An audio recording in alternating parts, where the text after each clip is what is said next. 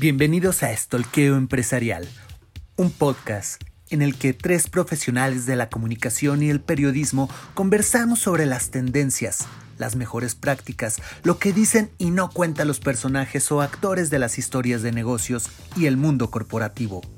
¿Estás listo para stalkear con nosotros? ¡Comenzamos!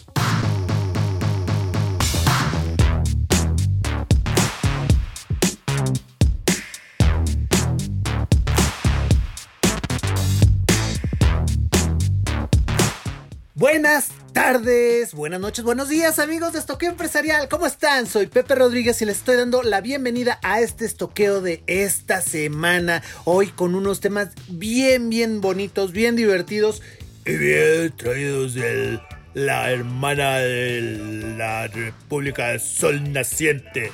¡Ay! ¿No es así, Uriel Ávila? ¿Cómo estás? Totalmente, amigo, totalmente. Aquí festejando los Juegos Olímpicos, el inicio. México dos, eh, dos medallas, que es en realidad, eh, digamos, una, porque se lo lleva en arco, siendo el primer país latinoamericano en, llevarse una medalla. En este caso de bronce, pero, pero muy bien, ¿no, Pepe? Muy bien ganada, muy bonita esa medalla. Y sí, antes de que empiecen a, con la mamadez de, ay, no, Japón no es república. No, ya lo sé, no me estoy jodiendo. Eva Zamora, ¿cómo estás? Para no joder más. Muy bien, Pepe, Uriel, un gusto saludarlos en otra semana más de nuestro podcast.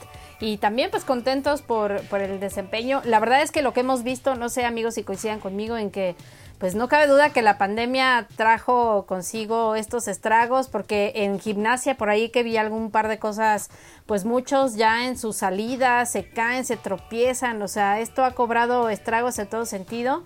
Y pues bueno, a seguirse cuidando hablando de pandemia porque pues otra vez están los repuntes amigos. Sí, hay que cuidarse mucho y cierto, los eh, jóvenes, los, los masculinos, los hombres que han estado participando en el All Around se han dado unos golpazos horribles. Muy bien, señor Corral, le echó muchas ganas, no pasó, desgraciadamente, nada con él, pero miren, de verdad que es un gran deportista. Y bueno, como dice Uriel, al equipo de arco, gracias, gracias. Ese equipo mixto de arco eh, son una genialidad los dos. Y bueno, hablando de los Olímpicos, Uriel, tenemos la primera nota, eh, pero eh, antes de, irnos con la primera nota de Olímpicos, porque andamos muy carrereados el día de hoy, Eva, échanos las redes y échanos dónde nos pueden escuchar.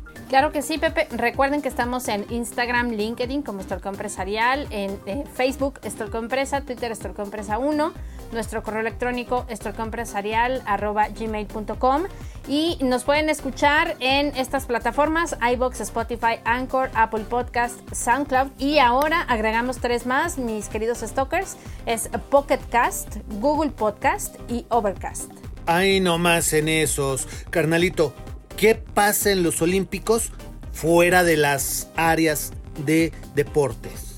Pues pasó desde el primer día, Pepe, desde el día 23 de julio que se inauguraron estos Juegos Olímpicos, mientras adentro de ese estadio tan lindo se, inauguraban, eh, por cierto, con mil personas cuando le caben cerca de 65 mil, afuera estaba una protesta que no solamente se llevó a cabo ese día, sino desde días antes. ¿Por qué existía esta, esta protesta?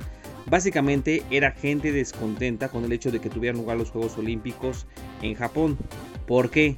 Porque la mayoría estaba diciendo, señores, la situación de COVID está muy fuerte y ustedes todavía nos traen por ahí turistas o quieren traer turistas de todo el mundo, deportistas de todo el mundo y esto puede ser una bacanal de COVID-19, PP.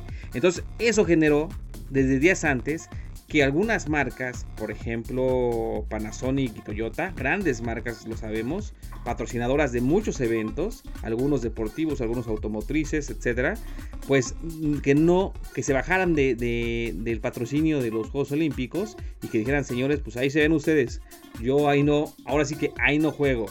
Y no, no solamente eso, Pepe, sino que algunas eh, calificadoras eh, y algunas instituciones importantes como Fitch Rating eh, consideran que tan solo por el concepto de boletos se estarían perdiendo 400 millones de dólares, Pepe, de acuerdo con una nota de Merca 2.0 escrita por Alonso Fajardo, una nota muy clara en el sentido de cómo está impactando el tema COVID y el tema eh, de las marcas propiamente ante esta pandemia a los Juegos Olímpicos. Así es que Puede ser, Pepe, incluso ponen un escenario catastrófico donde en algún momento, si COVID viene una ola muy fuerte en, este país asiático, digan, señores, pues con todo el, sentimiento que nos puede generar esta situación, pero cerramos estas Olimpiadas.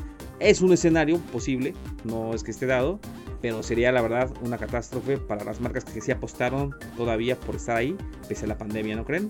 Es un problema que ya tenemos desde hace tiempo eh, visualizado todos los que nos gusta el tema deportivo de las Olimpiadas. Las Olimpiadas por tradición tienen un elemento todas. Se pierden millones de dólares por parte de los organizadores. Eso siempre ha sido y siempre va a ser al parecer.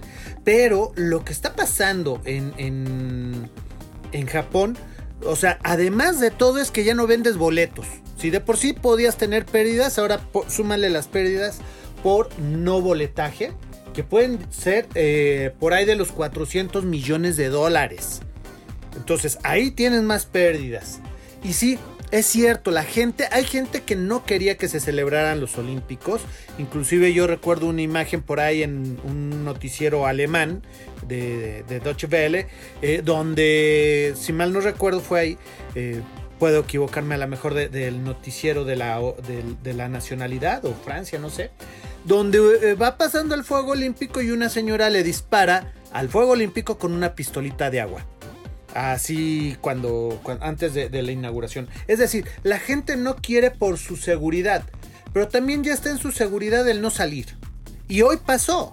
Eh, vimos a la, competencia, bueno, hace un par de días pasó, estaba la competencia de eh, ciclismo de ruta y la gente salió. La gente salió a las calles y se arremolinó en algunos puntos y en otros no. Es decir, aquí también es importante que hagan su, parte cada quien. No nos queremos contagiar, ok, no salgamos. Eh, eh, que, se encierre la burbuja deportiva y que entre ellos se infecten si quieres. Porque además, cama de madera, cama de piedra, cama de papel, cama de cartón. De que va a haber saltos olímpicos en esas camas, entre todos, va a haber. Y va a ser un contagiadero bien divertido. Pero bueno, ya cada quien, ¿no? Como se quiera contagiar, Eva. Sí, completamente de acuerdo, cada quien sus gustos y sus momentos, pero, pero es cierto, y, no solo destacaría esto que está comentando Briel, sino también, dicho sea de paso en esta nota de Mercados.0, señalan algo que me parece muy importante y que habla justo eh, no solo de, eh, enfocándonos en un evento en específico, sino de ya cómo este tipo de manifestaciones, hablando de temas sociales, eh, están cobrando mayor relevancia y justo eh, no, no es este, para menos, es obviamente por la magnitud de los eventos en, los que se hacen presentes este tipo de cosas, es que eh, podemos ver este tipo de problemas. Y me estoy, estoy hablando específicamente de la manifestación que hacían algunas personas que decían que... Eh, el, justo la persona que está al frente del Comité Olímpico Internacional, que es Avery Brundage, espero haberlo pronunciado bien, lo califican como una persona sexista, racista y antisemita. Entonces, imagínense, ¿no? Aquí hablamos también de temas de reputación, no solo de salud, eh, que bueno, pues sí, eh, yo me atrevería a decir que obviamente el tema del COVID ha preponderado o, o digamos ha minimizado lo que pudiera ser esta crisis para para este, para este personaje, pero sin duda ya estamos dándonos cuenta que estas crisis que, bueno, pues ahora antes veíamos en una menor proporción, cada vez se acentúan más y en diferentes eventos, lo que habla de que obviamente ya otra vez, lo pongo en la mesa, el tema de, de los casos de crisis van a tener que ser muy bien manejados en el futuro, que ya no está tan lejano, por cierto. Exactamente. Eh, y, no es la única renuncia que se pide o que se va a dar o que se ha tenido. Por ejemplo, eh, eh, Guinea, el país de Guinea, que digo, no es que tenga grandes deportistas así y, carretadas, 200, 400 representantes en las Olimpiadas, pero por ejemplo ellos renunciaron a participar en los Juegos Olímpicos a solo unos días de iniciar. Eh, por otro lado, también hubo ahí eh, en temas de reputación eh, el, tema de la famosa broma que le costó el puesto al director de la ceremonia inaugural de los Juegos Olímpicos, Kentaro Kobayashi. pues una broma que hizo sobre el holocausto y encontraron por ahí ese video perdido de los 90 y dijeron, no, el señor Kobayashi no será no puede ser. Imagínense que me escucharan hablando así en el futuro y digan que porque estoy haciendo una parafraseo a. No a broma ni a faltando al respeto, porque además, si hay, si hay culturas a las que amo y respeto, yo a todas, pero a la que digo, wow, es, es Japón. Digo, por favor, ya, ya estamos cayendo en el, en el ráscale y encuéntrale hasta en el pasado, ¿no? Para, para sacar a alguien del juego, para dañarle la reputación. ¿Saben qué? Les aviso algo, todos tenemos cola que nos pisen y todos se han echado un pedo en su vida, ¿no, Uriel? Totalmente, Pepe. Y, ya que hablas de esta situación justamente difíciles, de esos momentos complicados, eh, justo yo creo que la gran pregunta es, ¿está preparada en este caso los organizadores para en un momento dado cerrar las puertas y dar el cortinazo a los Juegos Olímpicos eh, antes de lo previsto y manejar la crisis, que es un tema que bien sacó Eva eh, de manera muy puntual hace un momento, sería una gran pregunta, porque si no están preparados para un tema de estos, yo pensaría que sí, pero si no están preparados, aguas.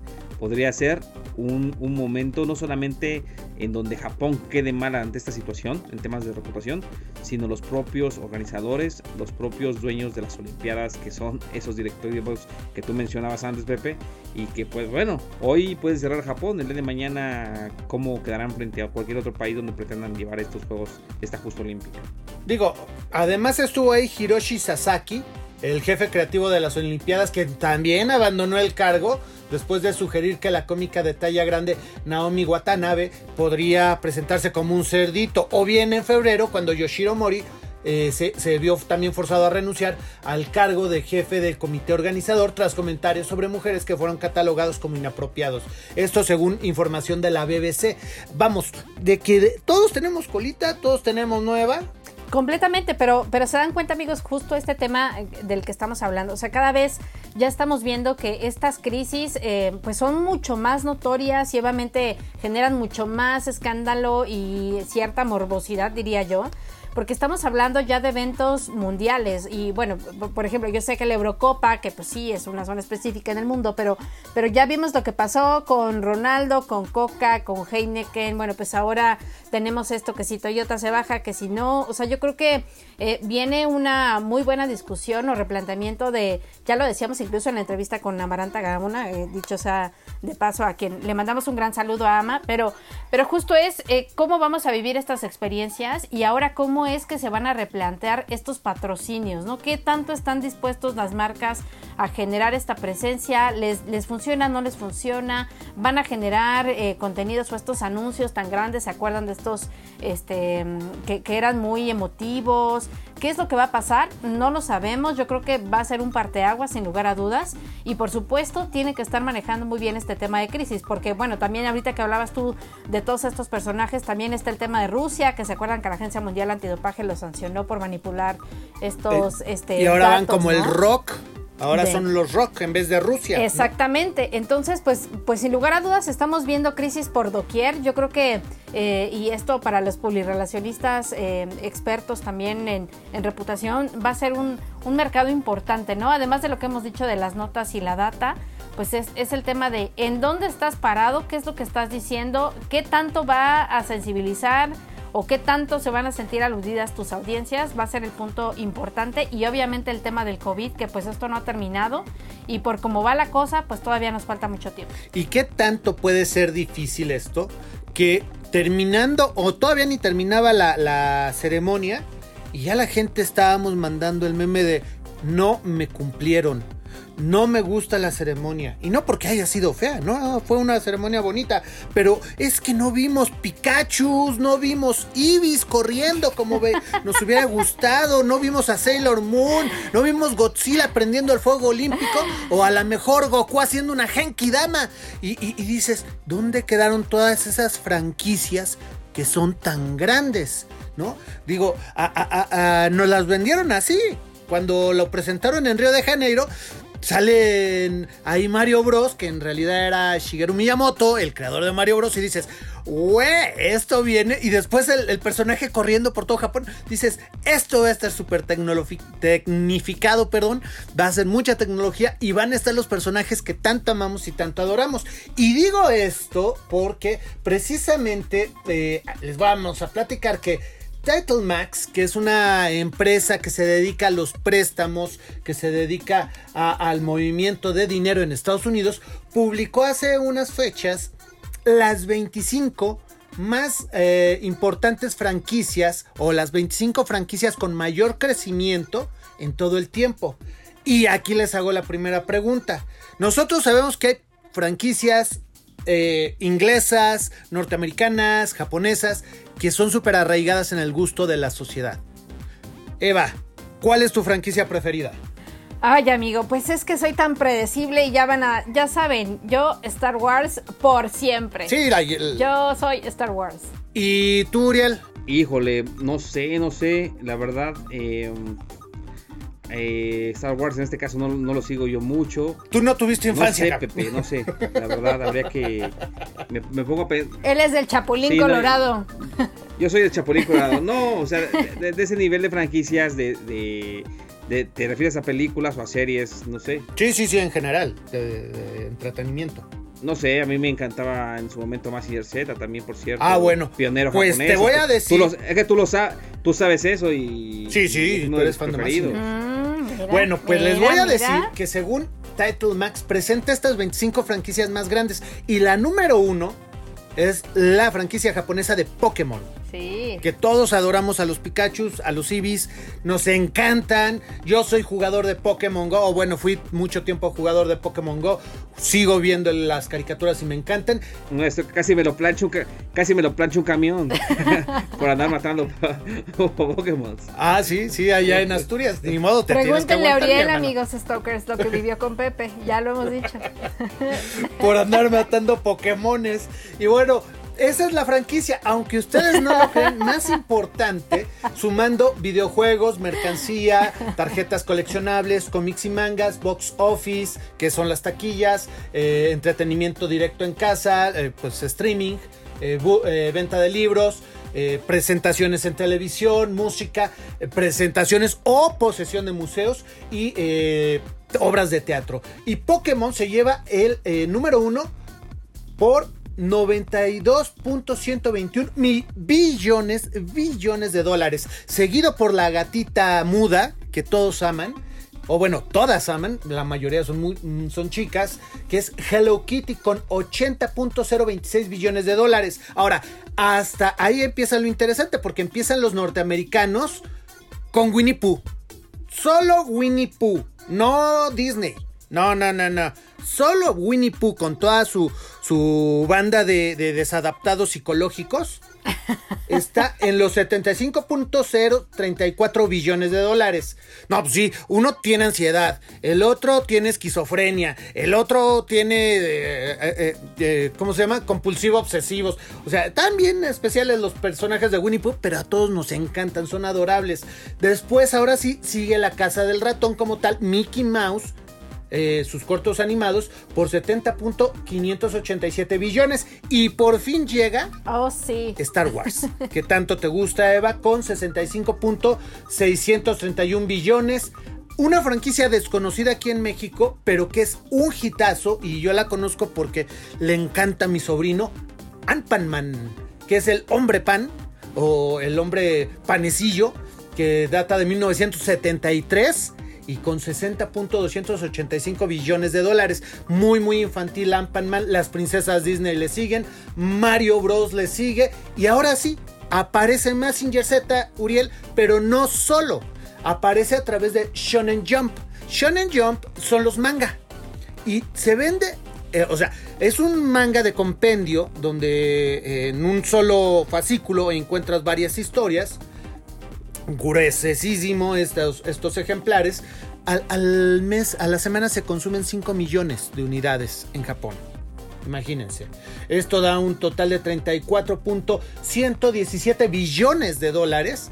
Y, la gran parte es 33.98 billones de dólares de estos 34 son de puro manga, de puros cómics, de pura lectura.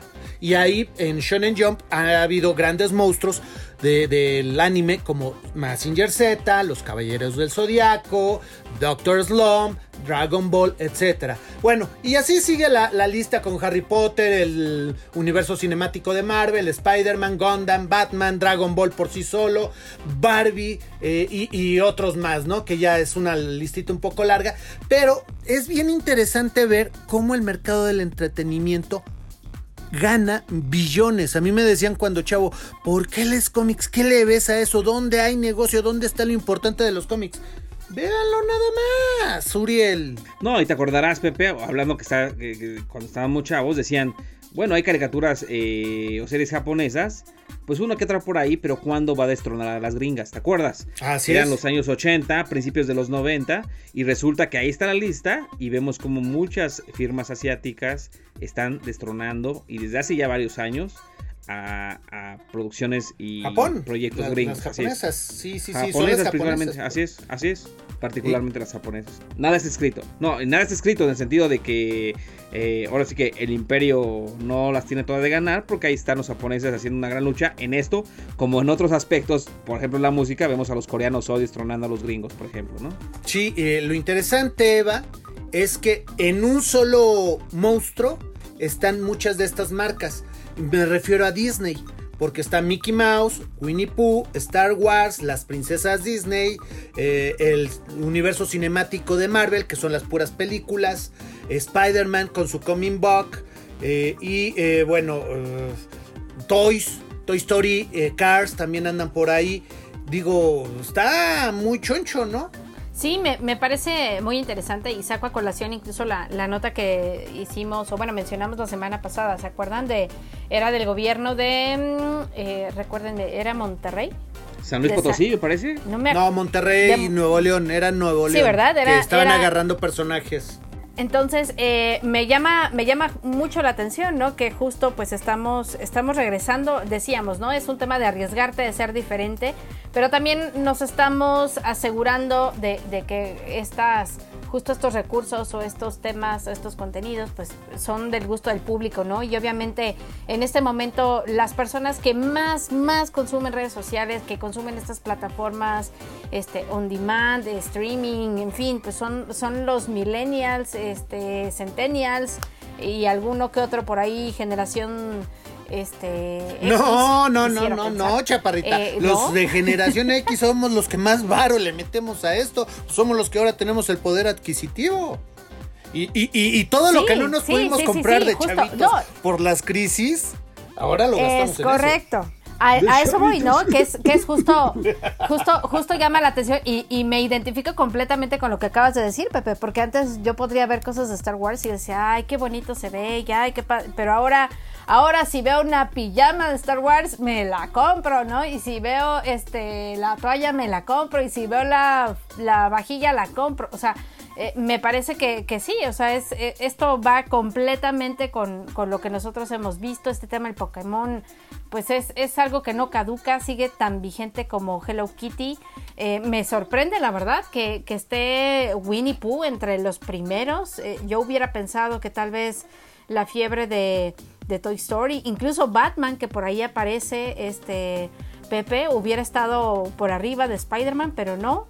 Entonces, pues sí, sin lugar a dudas, tiene, tiene todo el sentido del mundo. Yo creo que el marketing ahora, como lo hemos visto, y, y todas estas cosas que, que a veces aquí es donde dice no, pues para eso trabajo, buscando el pretexto, ¿no? Para comprar la cosa inútil, este, pues sale, sale a relucir con esta data que está totalmente muy bien bajada y, bueno, pues está interesante cuando lo ves ya en el gráfico. Lo interesante es que los siete primeros eh, lugares, lo que más venden son eh, mercancía.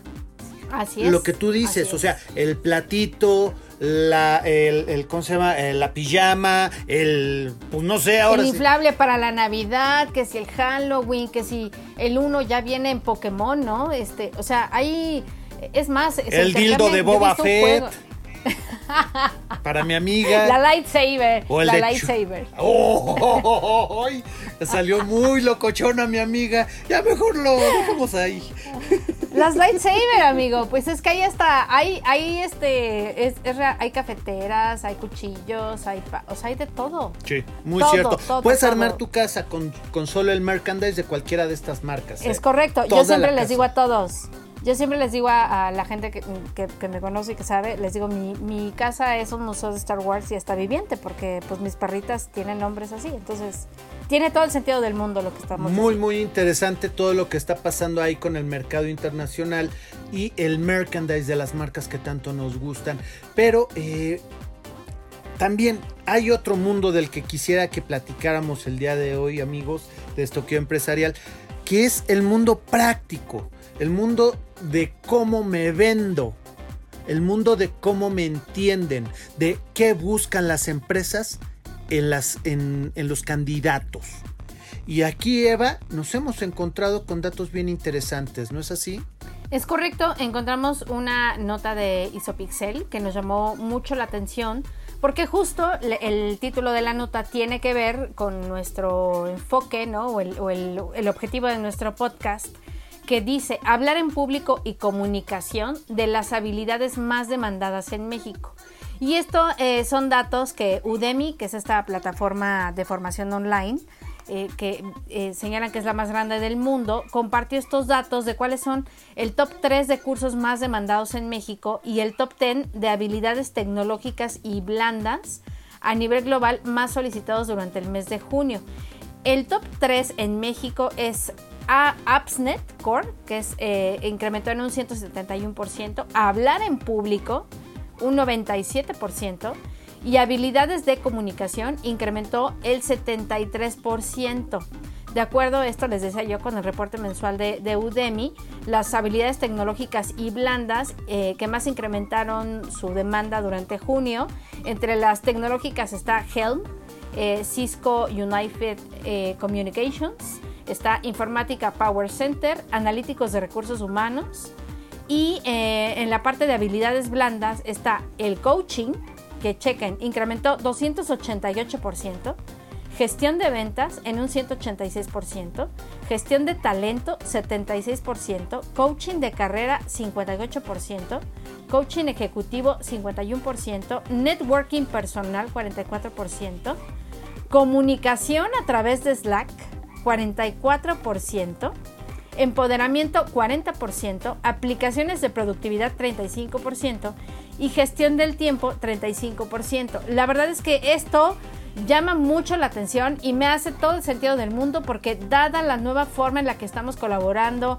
en la que nos conectamos ahora en las reuniones, en las que sí, sí, yo, yo sigo diciendo que hablar en videoconferencia, conectarte, que te vean, eh, obviamente intimida, da eh, corta este tema de, de hablar fluido, de, de tener bien bajadas las ideas. Por supuesto que, que hace todo el sentido del mundo, ¿no? Y ahora la gente pues está buscando justo cómo poder explotar este tema y habilidades que pues muchas veces nosotros también lo hemos visto en la experiencia cuando te dicen, ay, yo no necesito entrenamiento de medios, yo sé, yo sé hablar en público y sé decir mis mensajes clave y pasa Ajá. totalmente lo contrario. ¿Qué opinan ustedes? Totalmente, va, tiene todo el sentido que así sea. Y por cierto, eh, alguien que habla de este tema en el libro que nosotros lanzamos recientemente es Claudia Murau, eh, nuestra especialista en Brasil, que habla justamente en uno de los capítulos que pueden encontrar este libro, recordemos, Comunicación Corporativa 4.0 en tiempos de crisis en Amazon. Ahí eh, Claudia Murao de Brasil habla justamente cómo hoy en día este tipo de comunicación, incluso la no verbal, es más importante que la verbal. Se dice que la verbal solamente representa el 3% de toda la comunicación que realizamos, principalmente a través de esta comunicación no verbal. Así es que tiene todo el sentido y además con este contexto que tú mencionas, Eva, eh, donde ya todo es a través de, una pantalla, ¿no? Eh, a través de una pantalla tienes que generar empatía, a través de una pantalla tienes que gener- generar sobre todo confianza y otros aspectos mucho más amplios, ¿no? Entonces, eh, estas habilidades de comunicación y de hablar en público, pues no se trata de que te prepares para estar eh, el día de mañana dando una conferencia, que puede ser que sí, claro, pero sobre todo se trata de cómo negocias con tus jefes, con tus subalternos, cómo presentas un proyecto de negocio, cuántos proyectos de negocio seguramente se habrán caído por no tener una buena comunicación. Y hoy en día, donde esta comunicación es a través de pantallas, pues toma más relevancia esto. Así es que tiene todo el sentido del mundo, ¿no, Pepe?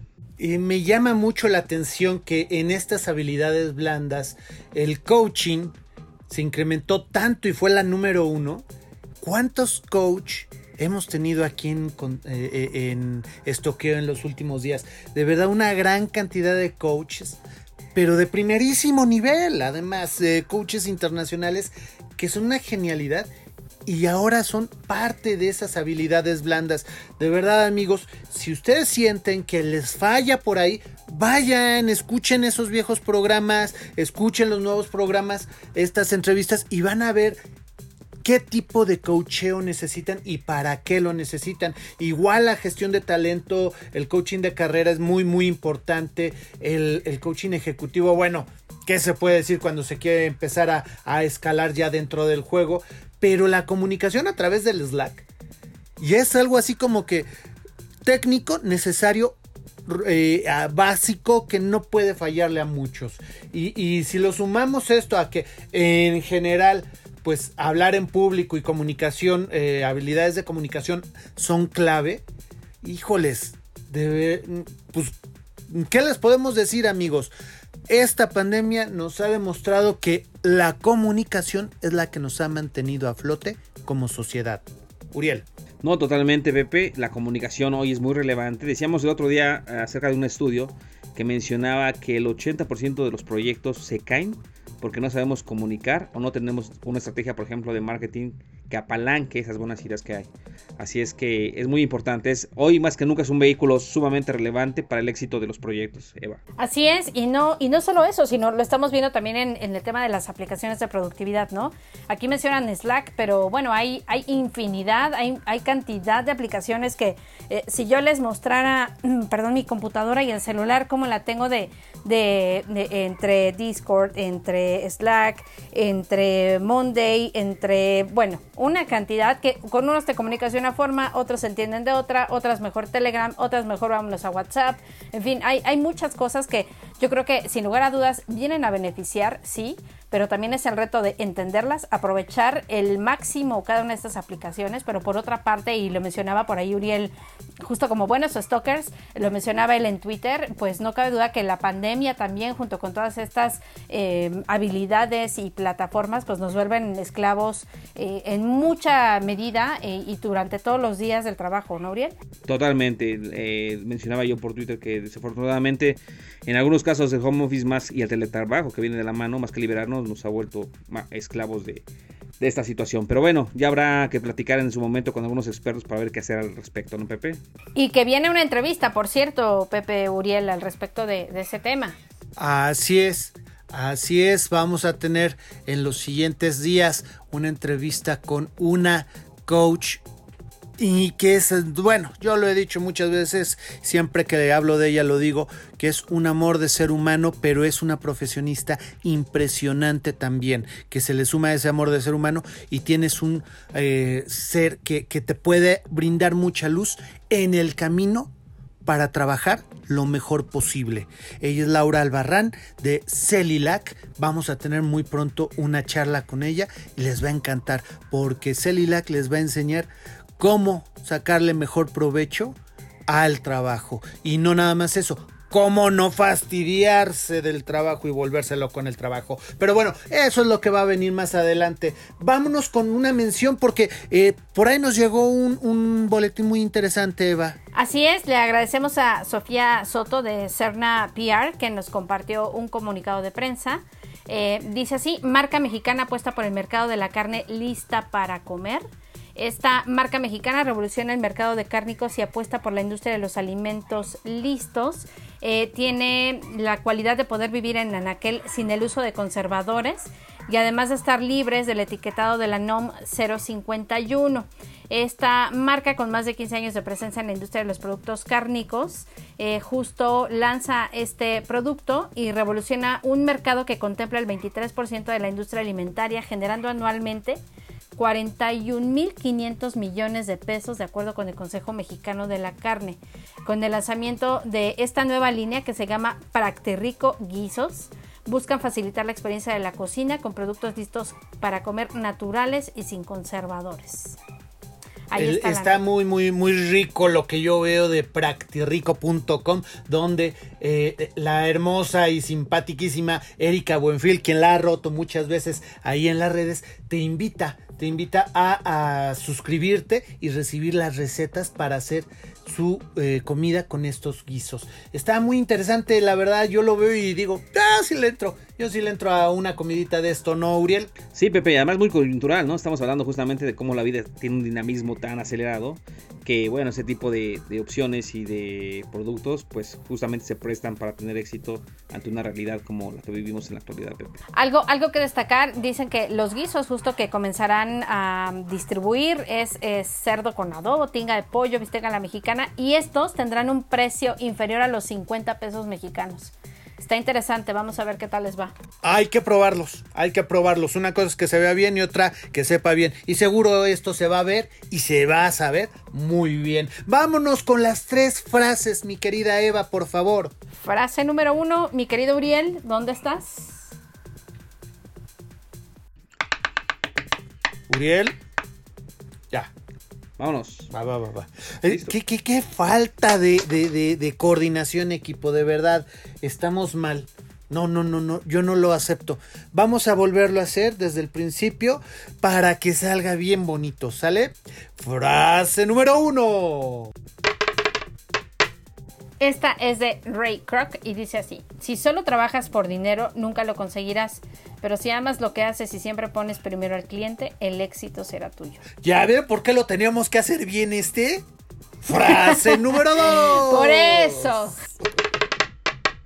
Es de Jeff Bezos y dice así, una marca para una empresa es como una reputación para una persona.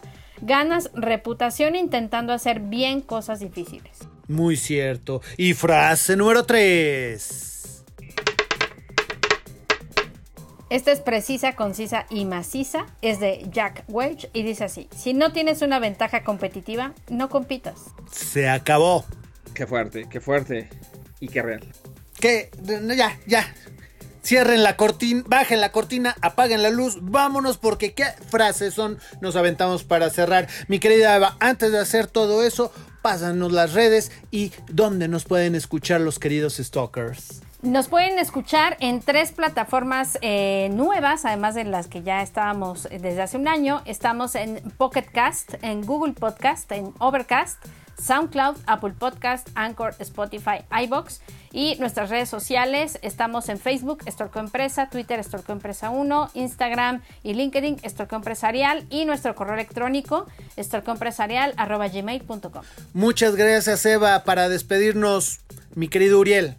Nada amigos, vámonos que hay mucho que ver en los Juegos Olímpicos, así es que a pasarla rico con familia y a cuidarse mucho de esta pandemia que viene a través acelerándose desafortunadamente. Eva Zamora. Gracias amigos, nos vemos en la siguiente emisión. No olviden escuchar la entrevista que ya tuvimos en Estudio 56 con Ama Gaona y estén pendientes, como les decíamos, de, las siguientes entrevistas que va a estar muy bueno todo lo, lo que viene. Y recuerden, amazon.com Comunicación Corporativa 4.0. Ahí viene una retalía de conocimiento impresionante para todos ustedes. Yo soy Pepe Rodríguez y recuerden, tres stalkers les vigilan.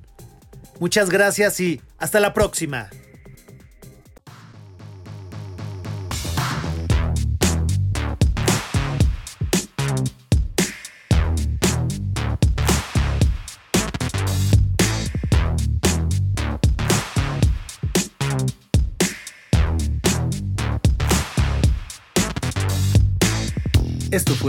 Stalkeo Empresarial, un podcast dedicado a analizar y opinar sobre los acontecimientos empresariales en México y el mundo. Te esperamos en nuestro siguiente programa, no sin antes recordarte que tres stalkers te vigilan. Hasta la próxima.